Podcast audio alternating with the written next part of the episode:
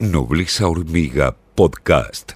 Lunes a viernes, de 8 a 10 horas, por FM La Patriada. 34 96 72 este, para que nos sigan mandando audios. Eh, vam- vamos a pasar a, nuestra primera entrevista del día. Vamos a pasar a hablar de este, un poco más, más serios, ¿no? Eh, porque vamos a hablar sobre justamente las elecciones, pero también la economía. Quiero, quiero hablar con él. Eh, vamos a entrevistar ahora a Matías Tombolini. Él es vicepresidente del Banco Nación. Matías, muchas gracias por atendernos aquí eh, en, en Nobleza Hormiga. Ezequiel Orlando te saluda. ¿Cómo estás? ¿Qué tal, Ezequiel? ¿Cómo estás? Bien. Eh, bueno, Matías, primero, primero que nada, ¿cómo, ¿cómo estás viendo el armado electoral? ¿Cómo estás viendo eh, la- la- las elecciones? Eh, vos no vas a ser candidato ahora para, para estas este, legislativas, ¿verdad? Mira, la verdad que el proceso electoral es un proceso que, digamos, tiene una dinámica muy, muy, muy particular. Particular porque encuentra tanto el oficialismo como la oposición eh, girando en agendas que por el momento son muy distintas. En el gobierno estamos muy concentrados en atender la agenda derivada de una crisis que es la crisis de la pandemia. Eh, esa agenda puso a la Argentina a discutir como en dos velocidades. Porque eh, literalmente parecen dos países distintos. Vos eh, tenés eh, 40% de la población vacunada con una dosis, más de 5 millones y medio de, de personas vacunadas con dos dosis y un- una buena velocidad en lo que tiene que ver con lo que la Argentina puede disponer, digo, si te querés comparar con países comparables con la Argentina, ¿verdad? Con un PIB per cápita, con una población eh, similares a la de la Argentina, el desempeño de la Argentina es un desempeño más que razonable. Pero cuando escuchas a la oposición, parece literalmente que el Estado hubiera estado ausente. Entonces ahí aparece la- el emergente de eso, son ofertas electorales muy sesgadas, en donde la posibilidad de discutir cómo resolvemos los problemas de las y los argentinos queda obturada en, en favor de, de una alternativa en donde la discusión es, es una competencia de frases ocurrentes. Hasta aquí el- el- lo que uno ve en el armado en el armado de la oposición. Y el gobierno que cumplió el primer paso. Nosotros como propuesta política decidimos integrarnos en el frente de todos con nuestro espacio avancemos por el progreso social. Y creo que la discusión respecto de las candidaturas mm, seguramente reflejará el mejor modo que encuentre el oficialismo, que encuentre el gobierno, que encontremos en, en la provincia de Buenos Aires para sintetizar aquellas agendas que le queremos proponer a la, a la, a la población, digamos, en la provincia, en, la ciudad y en el resto del país. Eh, Matías, ¿cómo, bueno, Juntos por el Cambio, Cambiemos, Juntos, eh, fueron gobierno ellos eh, y no cambió el nombre igual ahora. ¿eh? Por eso, por eso Juntos, Juntos digo. por el cambio de domicilio. Es nuestra consigna del día de hoy. ¿Qué nombre le propondrías? ¿El tuyo sería ese, Juntos por el Cambio de Domicilio? ¿Y qué te parece? Sí, claro.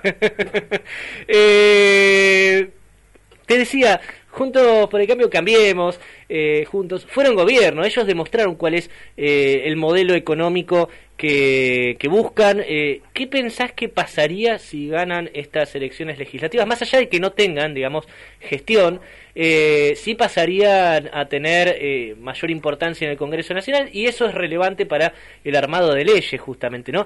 ¿Qué pensás que pasaría a ser lo que suceda con el Estado Nacional en medio de la pandemia, como estamos pasando en este momento? Me parece que, el- primero me encantaría saber qué proponen, además de quejarse, porque que cuando estás en el gobierno nunca te podés enojar con, con quien está enojado. O sea, el sufrimiento de los demás, este, e- ese enojo tiene que ser un, un- algo que duele y algo que te invita a conseguir mejores soluciones para los problemas que existen. Yo no veo a la oposición en un esquema propositivo. Y, y entonces, ¿qué pasaría si ganan?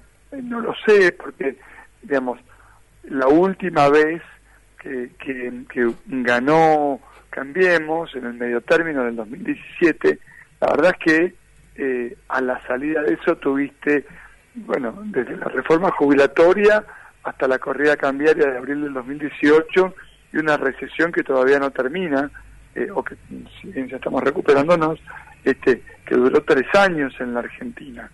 Un hiperendeudamiento con el Fondo Monetario Internacional y con los mercados. Es decir, eso fue lo que pasó. Lo último que yo escuché fue que Macri decía, vamos a hacer lo mismo pero más rápido.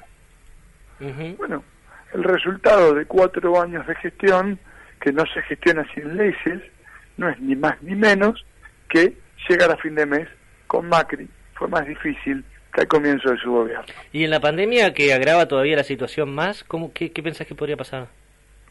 Yo creo que en la pandemia lo que veríamos seguramente sería, bueno, una manera de gestionar las prioridades eh, divergentes de las que tenemos nosotros.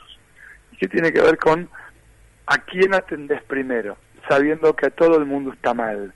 Atendés primero al que no tiene plan B, al que si no el Estado no está presente, no tiene forma de encontrar una solución este, a su vida cotidiana, o atendés primero el problema de los varados, mm. sabiendo que tenés que atender todos los problemas. ahí hay una discusión de fondo, si haces lo correcto o haces lo que te conviene. La reta, por ejemplo, el año pasado formó parte en 13 oportunidades del anuncio de la extensión del aislamiento social preventivo y obligatorio. 13 eh, oportunidades. O sea, que la política de aislamiento fue compartida por el principal dirigente o el segundo eh, dirigente más importante de la oposición luego de Macri. Este año, eh, la primera vez que Alberto, cuando ya la segunda ola era evidente, dispuso medidas de aislamiento, bueno, la reta se desmarcó. ¿Por qué te digo esto? Porque la oposición elige sistemáticamente hacer lo que le conviene y no lo que está bien. Y la candidatura de Vidal no es otra cosa que eso. No es una candidatura que aún dentro de la dinámica de la, de, la oposición uno pueda decir, bueno, defiende un conjunto de ideas. Lo que está viendo es cómo saca un voto más. Porque si no es imposible explicar qué haces yendo a competir dos años después de que el, pueblo de la provincia de Buenos Aires te dijo por una enorme y abismal diferencia que no quería que tu proyecto eh, ir a competir a otro lugar. Es decir, eh, está confundiendo ambición política, que es válida, con la especulación.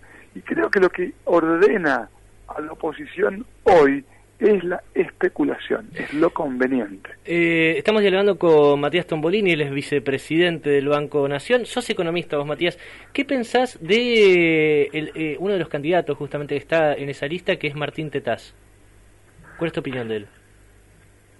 Mira, yo Martín lo conozco, eh, hay, hay aspectos que tienen que ver con lo que es economía del comportamiento, que no, no, no está sujeto, por lo menos desde mi punto de vista, de gran debate. Es la especialización de él esa. ¿Cómo? Es la especialización de él esa, digo. Es la especialización de él, me parece que en ese sentido este, es, es un economista este, bueno, que, entiende lo que está hablando y, los libros de él, los que hablan de eso también. Después, digo, no comparto su manera de pensar, porque Martín bueno, se ubicó a la derecha del espectro ideológico, muy crítico, muy crítico del gobierno, este, pero no es ningún sonso. O sea, eh, si discute con datos es el debate que a mí me gustaría tener con la, con la oposición. Mm. Yo no, no, no, no niego ni etiqueto personas, ni siquiera etiqueto este, herramientas de política económica. Yo discuto valores, mis valores tienen que ver con proteger la vida humana, con recuperar el salario real, con que recuperemos la posibilidad de tener un proyecto de vida, orden en nuestra vida. Bueno, ahora las herramientas pueden ser unas u otras. Martín me parece que hoy tiene un discurso que está muy sesgado hacia la derecha, eh, pero yo digo, no, a priori puedo discutir las ideas que Martín tiene, este, que dentro de la oposición yo reconozco que por lo menos le pone datos, te pueden gustar más, te pueden gustar menos, eh, ojalá podamos discutir. Eso es un paso más que estar discutiendo con Fernando Iglesias, que no sé qué datos le pone a la actividad. Eh, tengo una última pregunta, Matías. En la ciudad de Buenos Aires, del, Frente de Todos, eh, de, la Alianza, eh, te, ¿te interesa, te, te gusta algún candidato particular?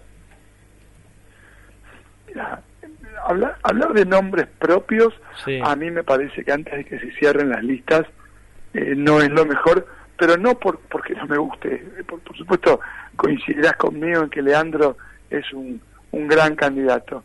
Lo que creo es que tanto Víctor Santamaría como Juan Manuel Olmos, y todo Mariano Recalde, y luego Sergio, Cristina y Alberto, tienen que tener la libertad de articular las candidaturas en función de intereses que muchas veces a nivel distrital no se terminan de ver. De vuelta, a mí me parece que hay que trabajar para el equipo y no pedir la pelota para ver cómo metes una gambeta vos individualmente. Se entiende perfecto, se entiende perfecto. Tienes un nombre que es obvio porque es un crack y capaz que, eh, que, quiere, que el que tiene que tomar la decisión acá no hay ningún candidato. Acá la decisión la toma el proyecto y lo que lo conducen. Y los que creen que pueden decidir en un marco de igualdad con el peronismo de la ciudad o con la conducción nacional del Frente de Todos, me parece que justamente están este, eh, olvidando el camino de lo correcto y buscando el camino de lo conveniente. Y eso no necesita proyecto. Te agradezco mucho, Matías. Que esté muy bien. Igualmente. El vicepresidente del Banco Nación, Matías Tombolini, dialogó con nosotros en Nobleza Hormiga. Nobleza Hormiga Podcast. Lunes a viernes, de 8 a 10 horas por FM La Patriada